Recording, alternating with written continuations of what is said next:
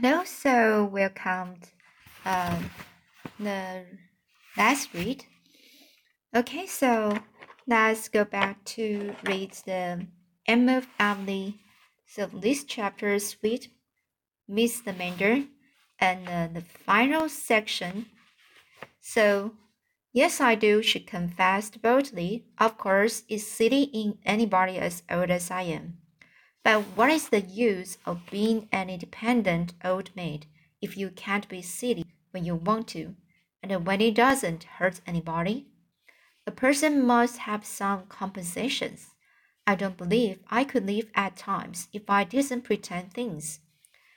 I am not often caught at it though, and the Charlotte the fourth never tells. But I'm glad, I'm glad to be caught today for you have really come and I have tea all ready for you. Would you go up to the spare room and take off your hats? It's a wide it's wide door at the head of the stairs. I must run out to the kitchen and see that Charlotte the fourth isn't letting the tea boil. Charlotte the fourth is a very good girl, but she will let the tea boil. Miss Lavendar tripped off to the kitchen on hospitable thoughts, intent. So Miss Lavendar tripped off to the kitchen on hospitable thoughts intent, and the girls found their way up to the spare room, an apartment as wide as its door, lighted by an ivy-hung door dormer window and looking, as Anne said, like, like the place where happy dreams grew. This is quite an adventure, isn't it? said Diana. And isn't Miss Amanda sweet if she is a little odd? She doesn't look a bit like an old maid. She looks just as music sounds, I think, answered Anne.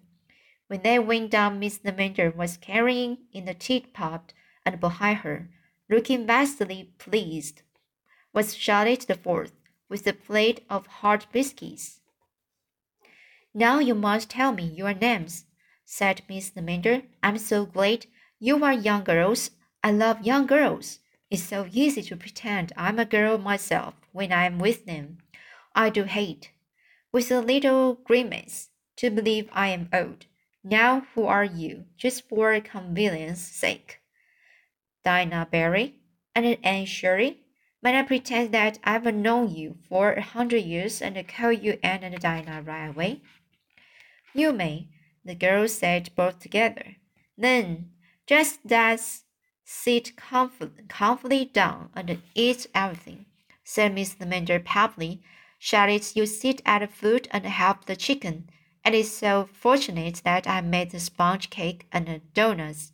Of course, it was foolish to do it for imaginary guests. I know Charlotte the Fourth thought so. Didn't you, Charlotte? But you see how well it has turned turned out. Of course, they wouldn't have been wasted for Charlotte the Fourth, and I could have eaten them through time. But sponge cake is not a thing that improves with time. There was a merry and a memorable meal, and when it was over, they all went out to the garden, lying in the glimmer of sunset. I do think you have the loveliest place here, said Diana, looking round her admiringly. Why do you call it Echo Lodge? asked Anne. Charlotte, said Miss Lavender, go into the house and bring out the little tin horn that is hanging over the clock, clock shelf. Shelf. The clock shelf. Charlotte the fourth skipped off and returned with home, the horn. Blow it, Charlotte, commanded Miss Lavender. Charlotte accordingly blew a rather rugged, rugged, strident blaze. There was a moment's stillness, and then from the woods over the river came a multitude of fairy echoes, sweet, elusive, silvery, as if all the horns of elf elfland were blowing against the sunset. And Diana exclaimed in delight. Now laugh, Charlotte, laugh loudly. Charlotte, who would probably have obeyed if Miss Lavender had told her to stand, stand on her head, climbed upon the stone bench, and laughed out, and heard heartily. Back came the echoes as if a host of pixie people were mi mimicking, mimicking her laughter in the purple woodlands. And along, along the fir-fringed points, people always admire my echoes very much, said Miss Lavendar, as if the, the echoes were her personal property. I love them myself. They are very good company, with a little pretending. On calm evenings, Charlotte the Fourth and I often sit out here, and then amuse ourselves with them. Charlotte, Charlotte, take back the horn, and hang it carefully in its place. Why do you call her Charlotte the Fourth? asked Diana who was bursting with curiosity on his on this point, just to keep her from getting mixed up with the other Charlottes in my thoughts, said Miss Lavendar seriously. They all look so much like that there's no telling them apart. Her name is, isn't really Charlotte at all. It is, let me see, what is it? I think it's, um, uh, Leonora. Yes, it is Leonora. Yeah, you see. It is this way. When mother died 10 years ago, I couldn't stay here alone, and I couldn't afford to pay the wages of a grown up girl. So I got little Charlotte Bowman to come and stay with me for board and clothes. Her name really was Charlotte. She was Charlotte the first. She was just 13. She stayed with me till she was 16, and then she went away to Boston because she could do better there. Her sister came to stay with me then. Her name was um Julia Julieta. Mrs. Bowman had a weakness for fancy names, I think. But she looked so like Charlotte that I kept calling her that all the time, and she didn't mind, so I just gave up trying to remember her right name. She was Charlotte the second. And when she went away, um, Evelina came and she was Charlotte the third. Now I have Charlotte the fourth. But when she is sixteen, she's fourteen now. She will want to go to Boston too. And what I should do, then I really do not know. Charlotte the fourth is the last of the Bowman girls, and the best, and the best. The other Charlottes always let me see that they thought it silly of me to pretend things, but Charlotte the Fourth never does. No matter what she may really think, I don't care what people think about me if they don't let me see it. Well, said Diana, looking regretfully at the setting, setting sun. I suppose we must go if we want to get to Mr. Kimball's before dark. We've had a lovely time, Miss Lewis. Won't you come again to see me? Ple pleaded Miss Lavendar. Till Aunt put her arm about the little lady. Indeed, we shall, she promised.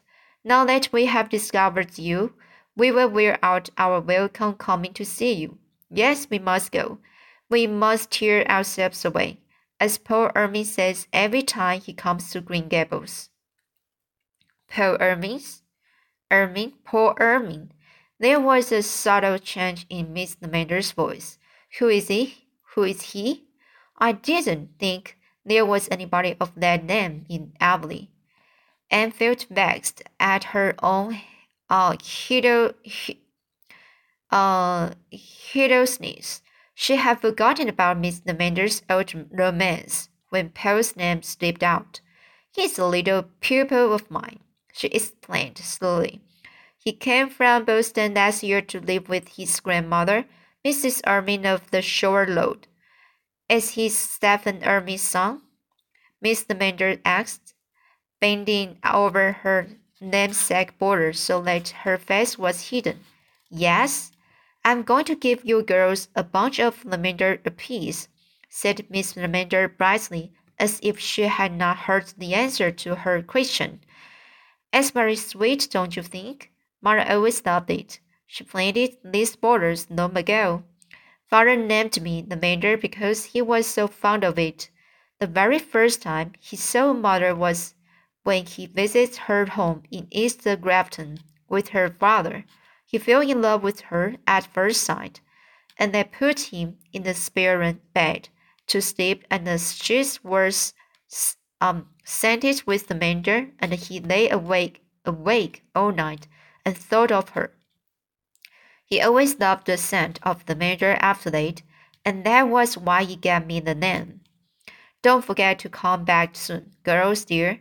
We will be looking for you, Charlotte the Fourth and I. She opened the, great, the gate under the firs for them to pass through. She looked suddenly old and tired. The glow and the radiance had faded from her face. Her parting smile was as sweet, with um, uh, ineradicable, in, ineradicable youth as ever. But when the girls looked back from the first curve in the lane, they saw her sitting on the old stone bench under a silver poplar in the middle of the garden with her head leaning wearily on her hand. She does look lonely, said Diana softly. We must come often to see her. I think her parents gave her the only right the fitting name that could possibly be given her, said Anne. And if they had been so blind as to name her Elizabeth or Nellie or Muriel, Muriel she must have been called Lavendar just the same, I think. It's so suggestive of sweetness and old-fashioned graces and silk, silk attire. Now, my name just smacked of braid and butter, patchwork and chores. Oh, I don't think so, said Diana. Anne seems to me real stately and like a queen, but I don't like um Karen Karen happen Karen ha- habit habit habit if this happen to be your name. I think people make names nice or ugly just by what they are themselves. I can bear Josie or Gertie for names now, but I, before I knew the Pye girls, I thought them real pretty. That's a lovely idea, Diana, said Anne enthusiastically enthusiastically. Leaving so late, you beautiful, beautify your name, even if it wasn't beautiful to begin with, making it stand in people's thoughts for something so lovely and pleasant that they never think of it by itself. Thank you, Diana. So that's the this final section of the the this uh, chapter, and I will read odds and ends next time. So see you.